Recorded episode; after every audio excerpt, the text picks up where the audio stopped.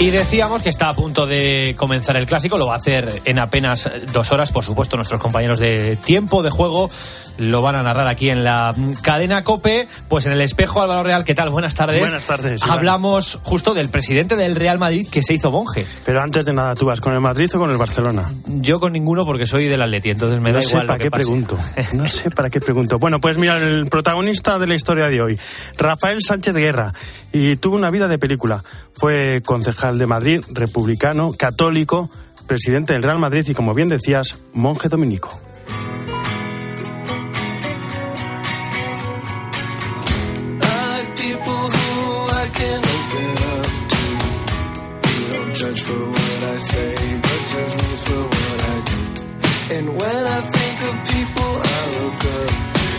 3 de abril de 1963, el Real Madrid visita a Pamplona, jugará contra los Asuna.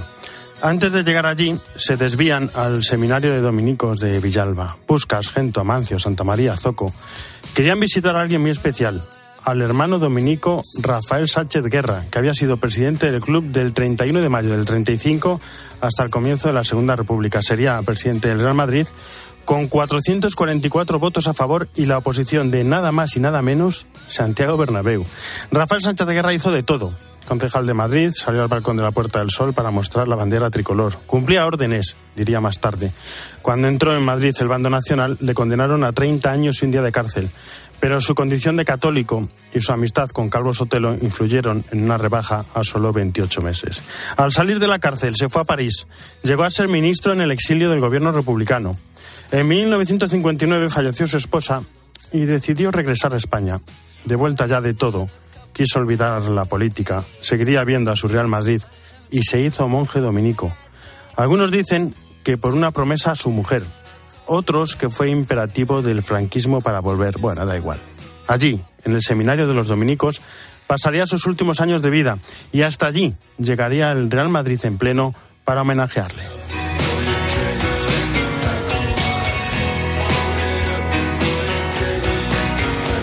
Están, ¿cómo estás? Buenas tardes. ¿Qué tal Álvaro? Buenas ¿Qué tardes. santos tenemos esta pues semana? mira, en esta semana y en este domingo ya 29 del tiempo ordinario, hoy tenemos a Santa Margarita María de la Coque, mística también como Santa Teresa de Jesús, ella en Francia, en Pagué Lemonial, que también fue incomprendida porque ella tuvo aquellas visiones del Sagrado Corazón de Jesús, fue su difusora y tuvo que sufrir mucho porque muchos no la comprendían. San Claudio de la Colombia fue su director espiritual y él le ayudó también a seguir adelante. Luego después tenemos mañana a San Ignacio de Antioquía, el santo que fue discípulo de Pedro, que también estuvo a la vera de San Juan, y que es aquel hombre que acuñó el término de Iglesia Católica para hablar del término universal y también del Papa como obispo de Roma y por lo tanto obispo de Roma quiere decir que es por lo tanto el pastor de toda la iglesia porque Roma es la urbe de todo el orbe. Luego después tenemos eh, el día 18 tenemos a San Lucas, ese gran evangelista de origen griego, médico, porque es el que dice que Cristo sudó sangre y entra en esos detalles también en su Evangelio de la Misericordia, que se le simboliza siempre con ese toro, el toro porque, tal como lo vio Ezequiel, en esa representación alegórica de esos animales esos seres alados, el toro representa que Cristo al principio en su nacimiento, Juan le ubica, Lucas le ubica en el establo y también está haciendo el sacrificio de animales Zacarías en la ofrenda del templo, con lo cual San Lucas, que muere mártir, y que es patrono de los médicos y también de los pintores porque sus pasajes son como verdaderos paisajes de recreación Dicen que pintó pictórica. un, un cuadro de la Virgen. ¿Puede También ser? se cuenta, eso puede ser, por eso es también patrono de los pintores. El día 19, el apoyo de Santa Teresa de Jesús, su confesor San Pedro de Alcántara, que era franciscano y que le, le ayudó también a superar muchas situaciones y también evitó que cayese en manos también de la Inquisición, la Santa de Ávila que celebramos ayer. Tenemos luego después ya, decíamos que estamos en una semana especial porque tal día como el 16, hoy, tomaba, salía elegido Carlos Boitila, Carlos Boitila que impuso, que instauró la fiesta de la Divina Misericordia, pero como esa fiesta varía de un año a otro, pues se pensó que la mejor forma de honrarle sería cuando inauguró su pontificado y fue el día 22 de octubre, que es este próximo sábado. Con él terminamos el Santoral Dival. Muchísimas gracias. Gracias, Jesús. Álvaro. 50 años después del accidente de los Andes, Papa Francisco manda un mensaje a los supervivientes. Sigan siendo profetas de esperanza. Carlos González, Charlie, ¿cómo estás? Buenas tardes. Hola Álvaro, muy buenas tardes. Porque yo dije, si Dios existe y me invita a esta fiesta, no va a querer algo malo. ¿Por qué? El Dios que conocimos en los Andes era un Dios bondadoso que quería lo mejor para vos. El que yo había conocido acá era un Dios castigador. Y yo era el peor de la clase. El 13 de octubre de 1972, un avión que transportaba a 45 uruguayos chocó contra la cordillera. El impacto provocó en el avión el corte de las alas y una sección de la cola, así como una gran cantidad de muertos y también de supervivientes. No dormíamos. Carlito dirigía el rosario y había que estar todo el tiempo masajeando los pies porque los pies de tu amigo que tenías en tus manos se transformaban en hielo y vos te dabas cuenta que tus manos se estaban enfriando y los empezabas a frotar porque si vos le frotabas los pies a tu amigo, él vivía para frotarte tus pies. Entonces aprendimos que el verdadero liderazgo es el amor. A 50 años del milagro de los Andes, Gustavo Servino, uno de los 16 supervivientes de aquel infierno helado que duró más de 70 días, mira al cielo y se aprieta el corazón con ternura. Así como Dios nos sacó con la mano, pero para que Dios me agarre la mano, yo tenía que extenderla. Dios siempre está presente. El que no estaba presente para Dios era yo, por soberbia, arrogancia o porque me olvido la gratitud. El alma de Gustavo conserva como oro en paño aquellos recuerdos que le salvaron la vida. Te voy a decir que todos los días eran complicados. Si a nosotros nos hubieran dicho que íbamos a estar 73 días, nos moríamos a ese día.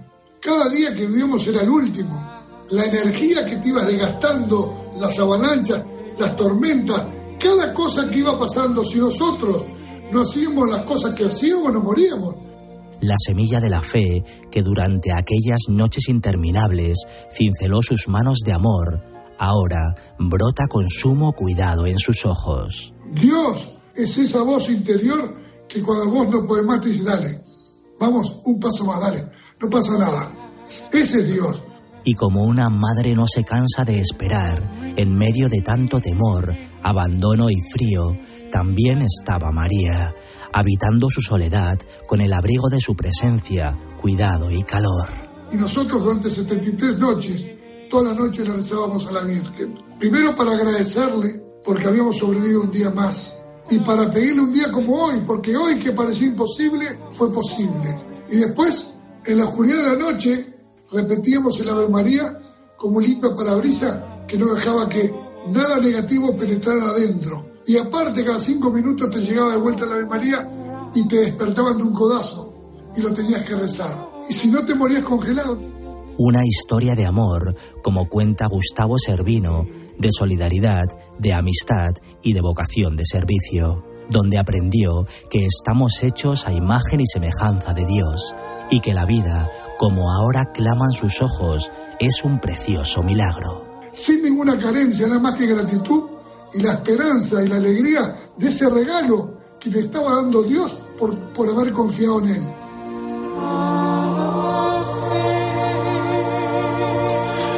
Muchísimas gracias, Charlie. Las 2 y 13, una hora menos en Canarias. Nos vamos a Roma. Eva Fernández, ¿cómo estás? Muy buenas tardes. Muy buenas tardes, Álvaro. Bueno, antes del rezo del Ángelus, Papa Francisco reflexiona sobre el Evangelio de hoy y nos dice que la oración es la medicina de la fe. Sí, el Papa nos ha animado a que nos preguntemos cada uno si el Señor llegara hoy a la tierra, ¿qué es lo que encontraría en mí, en nuestra vida, en el corazón? ¿Cuáles serían las prioridades eh, que él vería que, nos- mm, que nosotros tenemos? ¿no? Entonces, el Papa mm, ha explicado que, que es verdad que nos concentramos eh, en muchas ocasiones en cosas urgentes, pero que no son necesarias, nos preocupan eh, muchos asuntos secundarios y quizás sin darnos cuenta descuidamos lo que más cuenta y dejamos que nuestro amor por Dios se vaya enfriando, ¿no? Poco a poco. Por eso eh, el Papa nos ha animado a poner el remedio para calentar una fe tibia, que es la oración, ¿no? Explicaba el Papa que la oración es la medicina de la fe, el reconstituyente del alma, pero por eso es necesario que sea una oración constante, ¿no? Pero como siempre, Álvaro, el Papa nos ha dado la solución, ¿no? Decía, para que esa mm, oración sea constante, podemos poner en práctica las jaculatorias que aunque hoy quizás eh, están en desuso, nos ayudan a no interrumpir nuestro diálogo con Dios. Son oraciones muy breves, fáciles de memorizar, que podemos repetir a menudo durante el día, durante las diversas actividades, para estar en sintonía con el Señor. Pongamos un ejemplo. Nada más levantarnos, podemos decir, Señor, te doy las gracias y te ofrezco este día. Después, antes de una actividad, podemos repetir, ven Espíritu Santo, y entre una cosa y otra, rezar, por ejemplo, Jesús, confío en ti y te amo. ¿Cuántas veces mandamos mensajes a las personas a las que queremos? Hagámoslo también con el Señor para que el corazón permanezca conectado con Él y no nos olvidemos de leer sus respuestas, donde las encontramos en el Evangelio, que hay que tenerlo siempre a mano y abrirlo cada día para recibir una palabra de vida dirigida a nosotros. Eva. Álvaro, que, que dos consejos, Sí, ¿eh? dos consejos. estaba pensando que es como mandarle un WhatsApp a Dios, ¿no? Efectivamente. Esa, esa es una idea estupenda para no olvidarnos de las jaculatorias y luego de ese consejo tan habitual del Papa, llevar a mano siempre un evangelio para poderlo leer a lo largo del día. Bueno, y tras el rezo del Ángelus, muchos temas y saltó la sorpresa, ¿no? Papa Francisco habló de la organización del Sínodo de los Obispos. Se amplía. Sí, sí, sí, sí. Ha explicado que se, se va a ampliar, eh, se va a celebrar, digamos que en dos fases, y la semana que viene nos explicarán exactamente en qué van a consistir estas dos fases. Pero el Papa ha dicho que claramente los frutos de este camino sinodal se ve que van a ser muchos y que por lo tanto necesitan madurar, que no hay que tener prisa, se necesita tiempo para discernir, ¿no? Por eso la decisión de, de celebrarlo en dos sesiones. Esto tampoco había ocurrido antes en la historia de la Iglesia, un sínodo, digamos, en, do- en dos años distintos, ¿no? Eh, por lo tanto, pues es la- ha sido la noticia más importante del día, pero luego, por supuesto, el Papa, como ha hecho desde el inicio de la guerra, no ha pedido la ocasión para, para pedirnos oraciones por Ucrania. En esta ocasión, animándonos a que nos unamos a una iniciativa preciosa de ayuda a la Iglesia necesitada, por la que un millón de niños se van a juntar desde distintas partes del mundo para rezar el rosario por la paz el próximo 18 de octubre. Confiemos en la intercesión de la Virgen al martirizado pueblo de Ucrania y a los otros países que sufren por la guerra cualquier tipo de violencia y de miseria. Miseria. Fíjate, miseria, porque mañana se celebra precisamente la jornada de rechazo a la miseria y el Papa también nos ha pedido que cada uno echemos una mano para que nadie pueda sentirse excluido porque sea indigente. Muchísimas gracias, Eva. Buen pranzo, arrivederci. Buen prancho, arrivederci, hasta pronto. En Mediodía Cope, El Espejo. Estar informado. Hay muchos tipos de clásicos. To be or not to be, siempre tendremos París. Pero ninguno tan emocionante como este. ¿Estás preparado? You're ready, yes.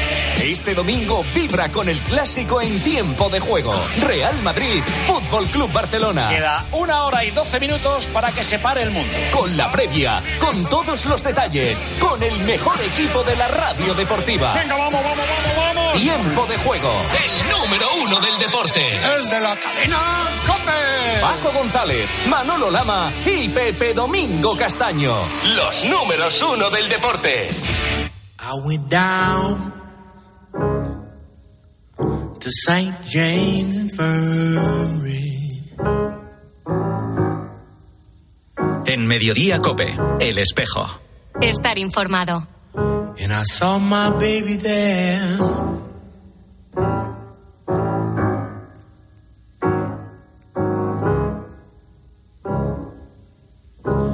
Stretched out on a long La diócesis de Salamanca, Ciudad Rodrigo, comenzaron ayer un año jubilar muy especial, el año jubilar de Santa Teresa de Jesús, que celebra el primer centenario de su honoris causa en la Universidad de Salamanca y el cuarto centenario de su canonización.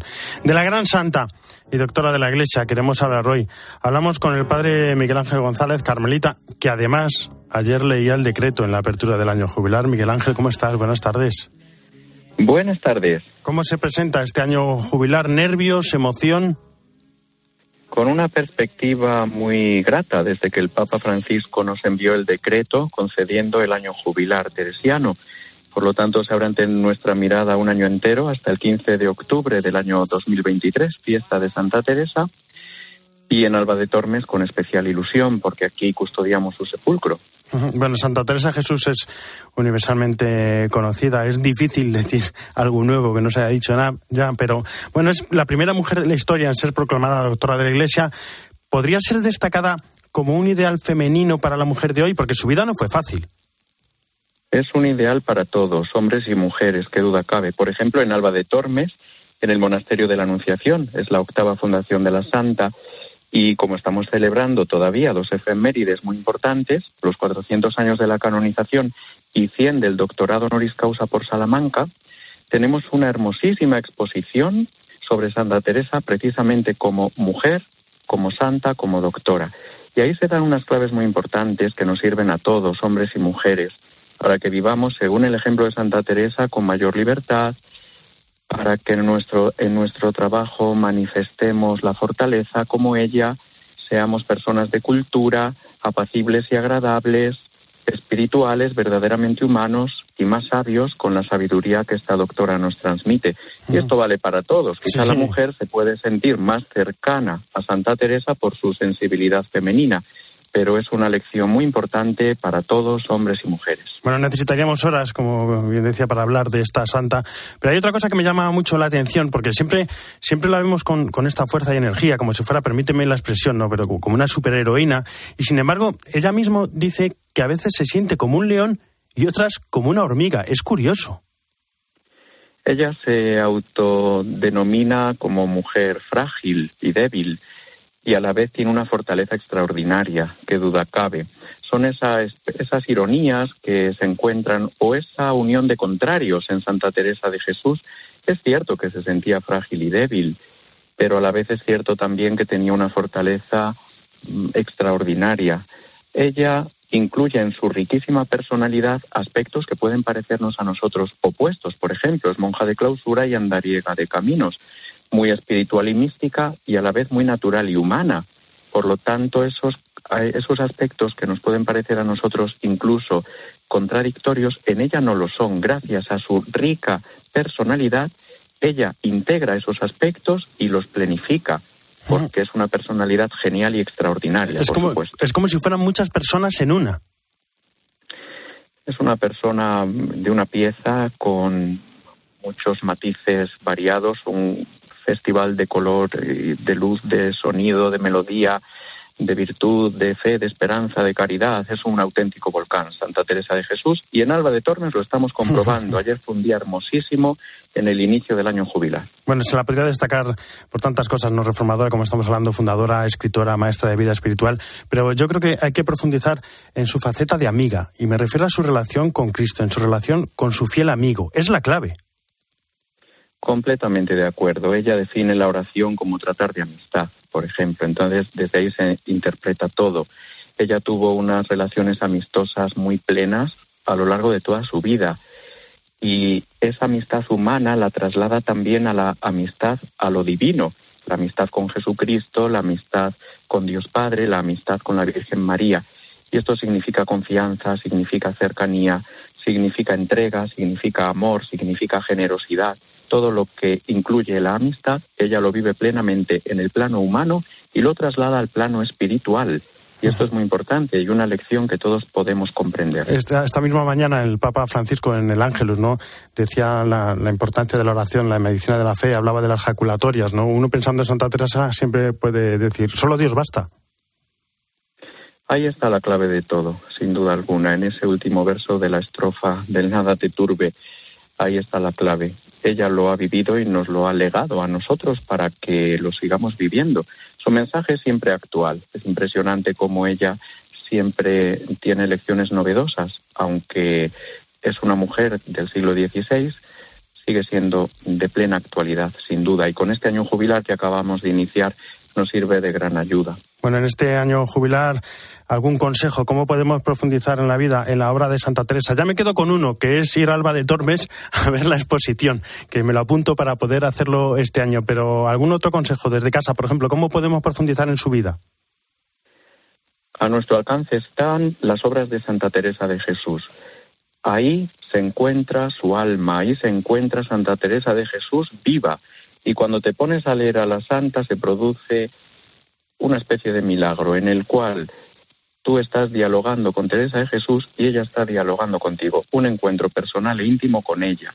Como dice en el Camino de Perfección, cuando escribe que no irá sino hablando con sus monjas, pues es lo que pasa con cualquier lector, incluso hoy en día. Por lo tanto, el consejo fundamental, estés donde estés, acércate a Santa Teresa de Jesús, a sus escritos, a su vida. Hay biografías buenísimas, por ejemplo, la del padre Daniel de Pablo Maroto, uno de los grandes especialistas que vive en Ávila. Acercarnos a las biografías de Santa Teresa, directamente a sus obras, y encontraremos buen alimento y fuerza para el camino de la vida. Y después visitar Alba de Tormes, el sepulcro de Santa Teresa de Jesús, por supuesto, el templo jubilar. Ayer abrimos la puerta jubilar. Visitar la exposición Teresa de Jesús, mujer santa doctora, y el Museo Carmus, que está al lado de su sepulcro, donde hay una catequesis hermosísima, con más de 800 obras artísticas de carácter teresiano para acercarnos a Pues- ella por medio de la belleza del arte. Pues ya tenemos deberes para todo el año. Miguel Ángel González, Carmelita, muchísimas gracias por estar con nosotros y Gracias ayudarnos. a vosotros. Un fuerte abrazo. A vosotros por, por vuestra colaboración. Nos Ah, vamos a Hispanoamérica.